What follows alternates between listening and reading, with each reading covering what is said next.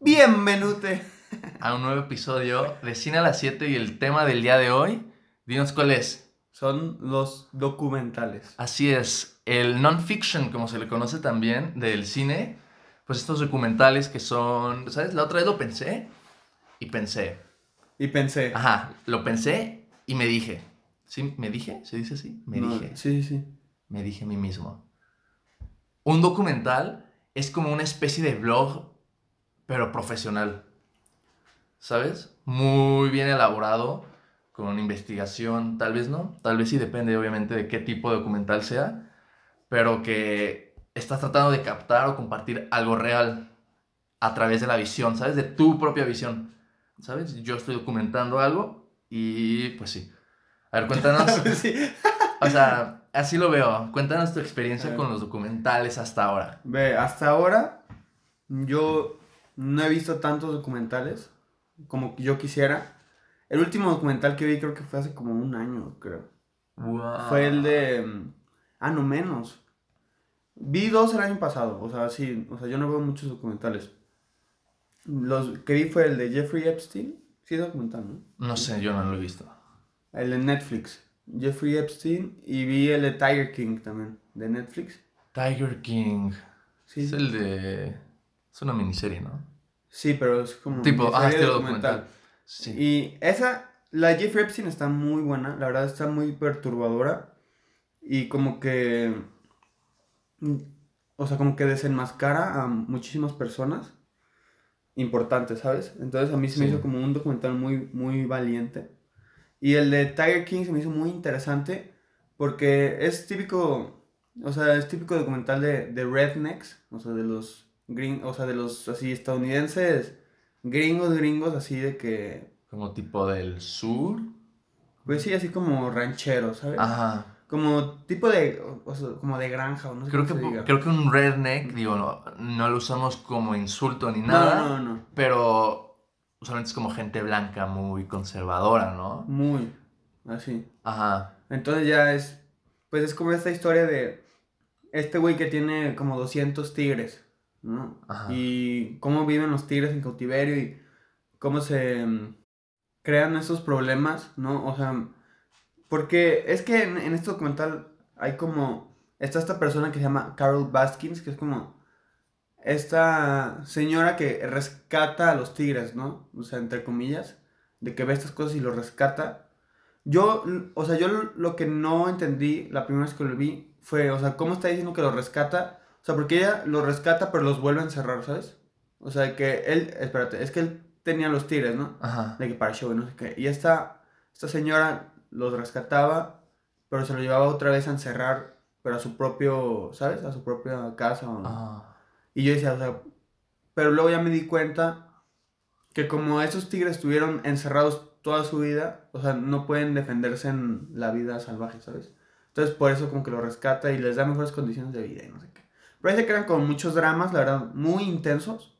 O sea, es un documental muy intenso. Y lo ves y, y, o sea, parece película literalmente. Y pasan cosas que literal, o sea, sí pasan, o sea, porque es un documental. Y tú dices, o sea, no puedo creer que pasó eso. O sea, un documental de, de tigres.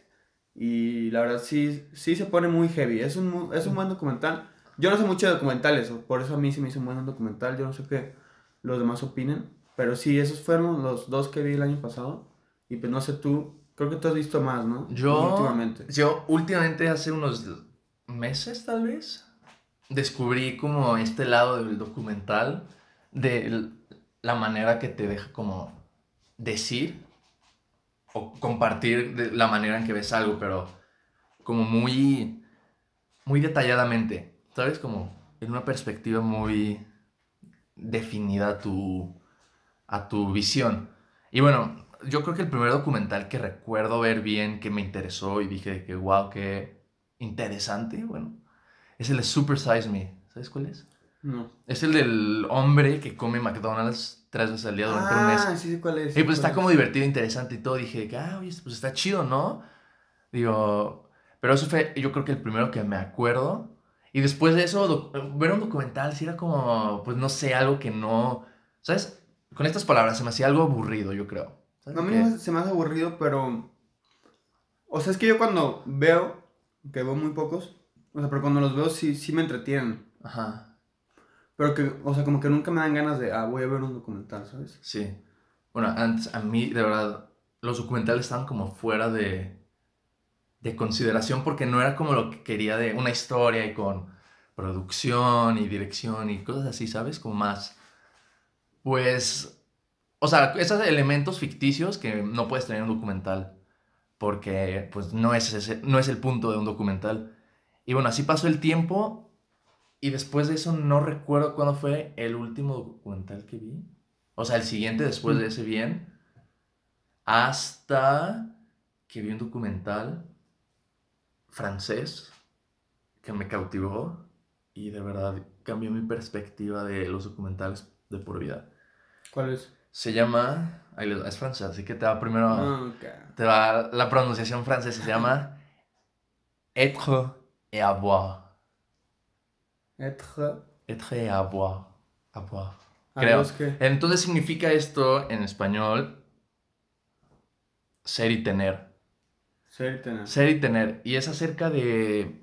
Nada más es de un maestro en una comunidad pequeña y rural de Francia y cómo pues enseña en la escuela a los niños de diferentes edades. Y de verdad se me hizo una historia súper, súper, súper, de verdad, bonita.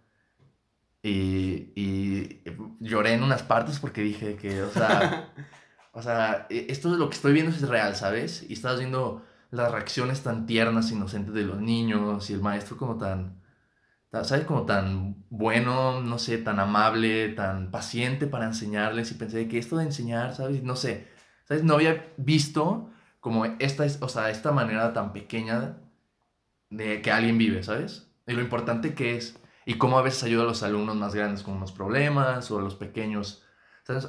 Una escena que sí de verdad me, me, me rompe el corazón.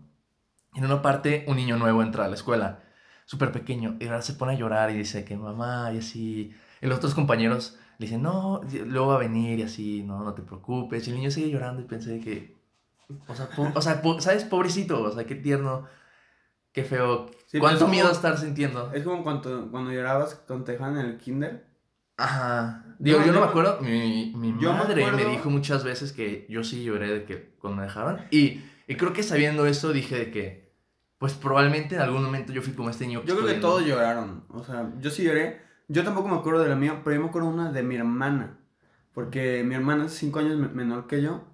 Y íbamos a la misma escuela, ¿no? Y me acuerdo perfecto esta vez. O sea, me acuerdo perfecto, se me quedó grabado. O sea, yo estaba ya en primaria, creo. Y ella pues, apenas iba en kinder. Y pues, pues mi madre nos dejó, ¿no? Ahí. O sea, en, en la escuela en, en la que iba, pues. Que tú también ibas después. Ajá. Pues ya ves que como que te dejan ahí como en un, en un pasillito y están los maestros y, Y te reciben sí. y todo. Entonces, pues yo ya me bajo y pues mi, o sea, mi mamá, o sea, decía que, ah, o sea, mi mamá a mi hermana era de que ya bájate, no sé qué. No, no voy a bajar, no sé qué decir. Y nomás no se quería bajar. Tuvo que venir un maestro a ayudar de que, de que, ah, vente, no pasa nada así. Mi Ah. hermana literal se agarró de la puerta, pero así como que, o sea, es que como no nos, o sea, como no me pueden ver, pues no sé cómo explicarlo, pero así parecía como Jesucristo crucificado, así, güey, en la puerta así agarrada de los dos lados y llorando de que, no, no, no sé qué, hasta que mi mamá tuvo que ¿Tú bajar. ¿Cuántos años tenía ahí? No, me- no me acuerdo. Yo creo que tenía como unos tres, no, cuatro. Ah, sí, estaba Tres. pequeña. Sí, era de que su primer año.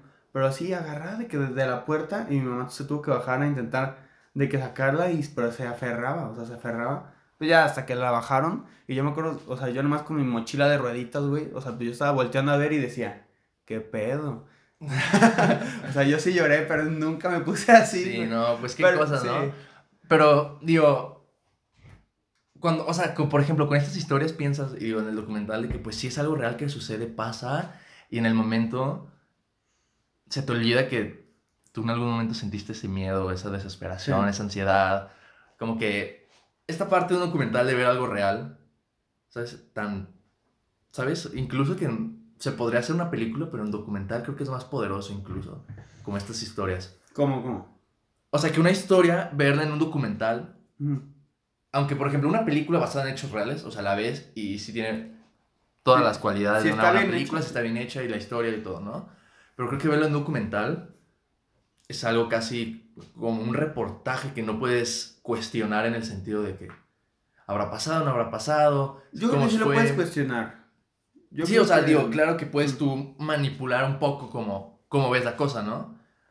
Pero si estás viendo un evento real, o sea, Ah, estás claro. viendo lo que sí sucedió, ¿no? Como por ejemplo, digo, retomando este ejemplo del niño llorando, o sea, es un hecho, no, no hay otras perspectivas. Ni siquiera tenía yo creo que una intención esa imagen nada más de que ver al niño. ¿Sabes? No, no estaba tratando de probar un punto ni compartir nada, nada más era como observar. ¿Sabes? Como una mosca en la pared. De que ese tipo de documentales se me hacen fascinantes. Hay otro que de hecho lo iba a mencionar cuando hablamos del cine francés, porque hablamos de Mm. Louis Malle, ¿te acuerdas? Sí. Él hizo un documental, se llama God's Country. Literal, solo va a un pueblito de Minnesota a documentar como las vidas de residentes de ese pueblito. Y súper casual, nada especial, nada espectacular. Algunos tienen familia, algunos trabajan de que todo el día son solteros, otros están tra- tratando de casarse. Y luego cinco años después como que regresa a ese, a ese pueblo para ver cómo, cómo va la vida de todos. Y pues unos ya más grandes, uno sigue soltero, otra creo que ya se casó y así, ¿sabes? Y es como ver de nuevo como estas vidas reales, como que, no sé, como que me a mí me gusta mucho. Se me hace Sí, eso demasiado sí está interesante. interesante. Ese, ese, como, ese como premisa de regresar, a mí sí se me hace muy... O sea, aunque no pase nada espectacular, ¿sabes? Porque, o sea, es que piensa tú, hace cinco años, o sea, ¿dónde pensabas estar en cinco años, ¿sabes? O sea, yo, estar aquí donde estoy yo, la verdad, o sea, pues yo no, yo no pensaba estar aquí, este, o sea, tampoco de que estoy de- decepcionado, ¿no? O sea, hay cosas que salen bien, hay cosas que salen mal. Este, pero sí está interesante como ver como las personas, lo, o sea, lo que ellos piensan en el momento y luego regresar cinco años y ver si alguien lo logró, si alguien no lo logró, ¿sabes? Sí, ¿Sabes qué? es? O sea, re- o sea, de nuevo comparado con esto que dices, ¿sabes? Que había tenido una vez en... Bueno, una vez he tenido constantemente con esas ganas, pero nada más no me animo porque aparte no sé cómo lo haría, ¿sabes? Pero como algunos amigos me, me hubiera gustado de que tratar como de documentar de que, ah, al principio de la pandemia del COVID, del coronavirus, como... O sea, como cuándo crees que Se vamos a regresar o qué crees que va a pasar en un año, cómo vamos a estar en un año, dos años, ¿sabes? Así como... Y de nuevo, como al final, obviamente completamente inspirado en eso, ¿no? De que para tratar de comparar estas dos, ¿sabes? Lo que tú creías contra lo que pasó, pero... Pero, de, o Pero sea, ya no se puede hacer eso. yo creo que Bueno, incluso habría tiempo de que ya se está acabando, ¿cómo crees que va a ser la vida, no sé, en dos años o así? No sé, tal vez lo haga. güey, sí, que- o sea, si hubieras hecho eso, de que me hubieras preguntado al principio, Ajá. O sea, ponle de que en el primer encierro, este, como el primer encierro, bueno, aquí en México, porque no sé dónde, o sea, creo que nos escuchan también de Argentina no sé qué dónde. Así es. Aquí en México el primer encierro fue antes de Semana Santa y Pascua, o sea, O sea, a, mi- a mediados de marzo a mediados de marzo, del 2020. pero iba a ser de que dos semanas de encierro, luego, Vacaciones. luego Santa y Pascua, dos semanas de vacaciones. y luego regresar. O sea, era como un mes nada más.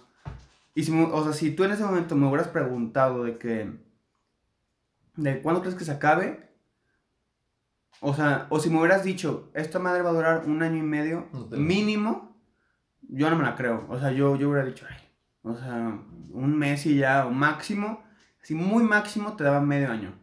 No, ahorita, pues, o sea, ya quién sabe, o sea, ahorita ya ni, ya ni opino, pues porque yo dije que este semestre ya iban a rezar las clases presenciales y pues pura madre tampoco, ¿sabes? Ujú. Y quién sabe si hasta el siguiente, o sea, pues no podemos saber, o sea, ojalá, pero pues no podemos saber esas cosas, ¿no? Y pues eso sí hubiera estado interesante, la verdad. Yo me acuerdo, un día antes de que nos encerraran, un día, Ajá.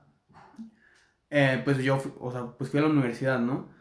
Y me acuerdo que fui a, a desayunar a un café, así que entre clases, este, pues con unas amigas unos amigos así, y estábamos platicando de que si el COVID ya había llegado aquí a Jalisco, este, a México, pues.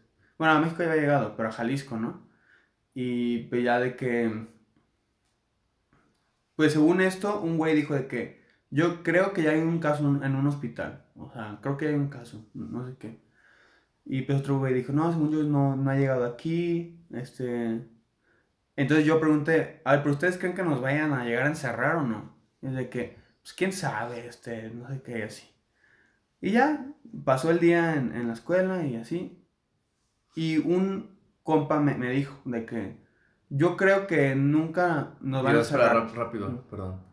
Ah. Pero como sabemos que hay audiencia de otros países, no sé cuántos, tal vez son como Sí, sí. una cantidad muy pequeña, pero compa es como Amigo, pana, amigo, pibe. pibe.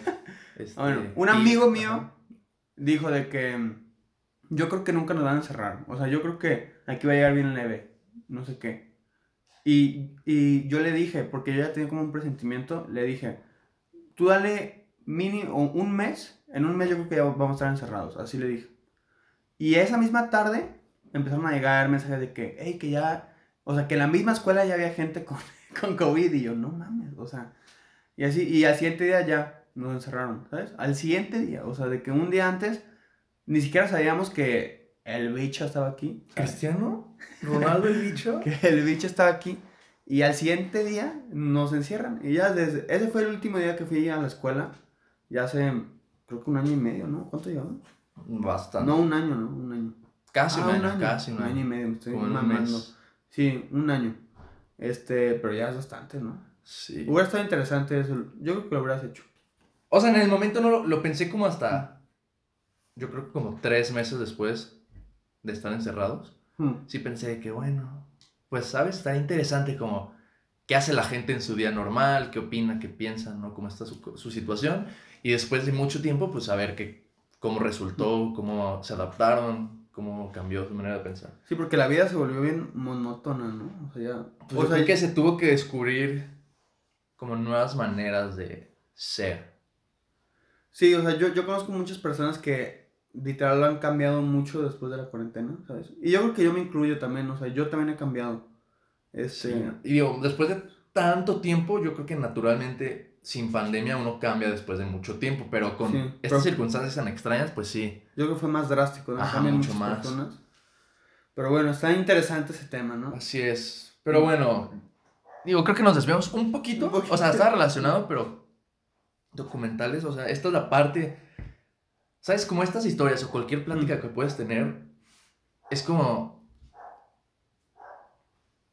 como ves algo, ¿sabes? Tu opinión, como, es como esta historia que tú dijiste, imagínate que tú estuvieras como grabando a todos así, ¿sabes? Y que, Sí, pues, claro. y, y es, y es como casi, no sé, de verdad se me hace más sorprendente ver este tipo de películas.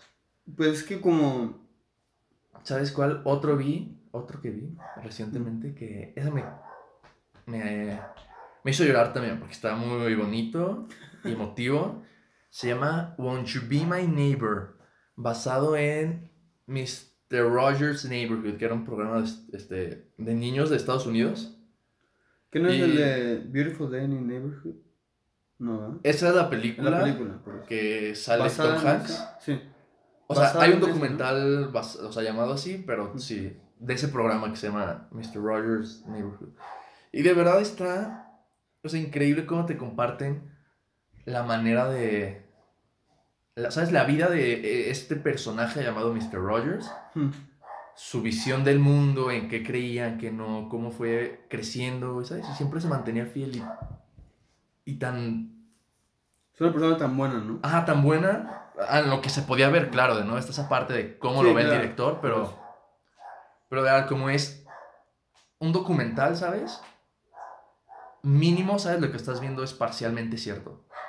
O sea, tal vez no todo, tal vez algunas son como opiniones o tal vez son una interpretación Sí. de los hechos, pero sí hay imágenes y diálogos de esta persona llamada Mr. Rogers que no puedes dudar al menos que las dijo, porque realmente estás viendo a la persona.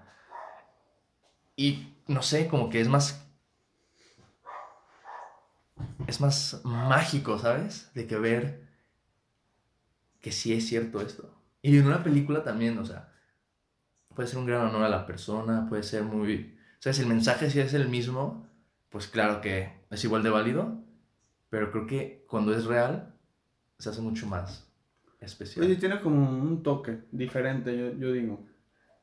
O sea, dependiendo del documental, o sea, puede ser o, o más bonito que una película o más perturbador que una película. Ujú. O sea, dependiendo de, de lo, del documental que estés viendo, o más interesante, ¿no? Al final, yo creo, son, o sea, un documental y una película siento que sí tienen muchas cosas en, en común, obviamente, pero siento que son, o sea, son creadas por motivos muy diferentes. Sí. O sea, o sea, cada uno tiene su validez, yo digo.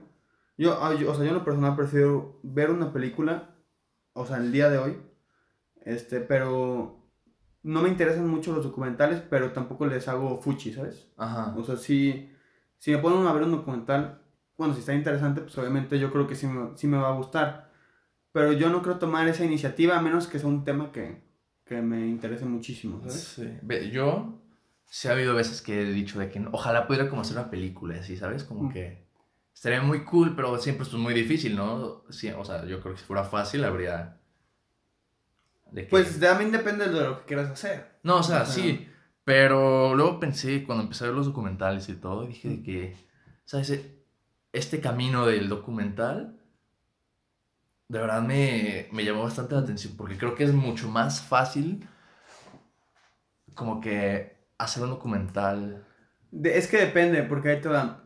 Yo, yo también he, he O sea, no pensado- digo que sea fácil, pero ve, por ejemplo, digo, obviamente para una película grande necesitas sets, vestuario, Ah, claro. este, props y actores. Y pues en un documental nada más, realmente creo que es, poder- es lo que te decía lo del blog, ¿sabes? Sí. Pero muy profesional, porque el blog tú estás con tu cámara y haces lo que quieras, ¿sabes? Sí, claro.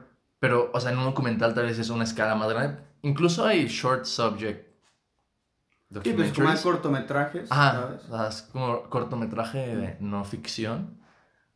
Yo creo que eso también es como un super blog chidísimo. Incluso hay premios Oscar para eso, pero. Creo que compartir como historias interesantes de esta manera, al menos algunas que sean muy importantes que la gente las sepa, porque tienen como un mensaje ahí entre líneas, sería mucho más poderoso que ver. Mm. No digo, tal vez la misma historia a través de una película. Que de nuevo, no, no sí. estoy este, quitándole prestigio a una película, pero creo que ciertas historias quedan mejor en un documental. Sí, eso que dijiste de que se te hace más fácil hacer un documental. O sea, yo creo que en la ejecución, o sea, porque una película sí necesita muchísimas cosas, ¿sabes? Este, en la ejecución, sí, yo creo que sí es mucho más fácil hacer un documental. Pero en cuestión como del tema o del, del mensaje que vas a mandar, yo creo que es mucho más difícil hacer un documental. Porque, por ejemplo, una película, Tú manipulas lo que tú manipulas, lo- o sea, exactamente, tú puedes hacer lo que tú quieras, entre comillas, pues. O sea, pero yo creo que hasta con un low budget, no sé cómo se diga, o sea, con poco dinero, yo creo que sí puede hacer, yo creo que con una película sí puedes mandar el mensaje, el mensaje que tú quieras. O sea, tal vez no sea una película muy grande, pero, o sea, tú puedes manipular las cosas como tú quieras y siente que en un documental, para encontrar como ese tema del que grabar y del que, del que hablar, ¿sabes? Y del que transmitir, yo creo que es mucho más difícil, porque eso ya no está en tu control, ¿sabes?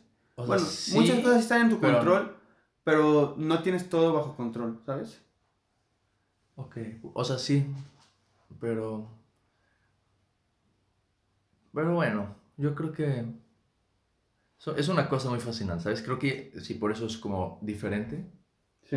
O sea, no, no es lo mismo una película un documental. Pero creo que sí son cine los dos. Así de poderoso.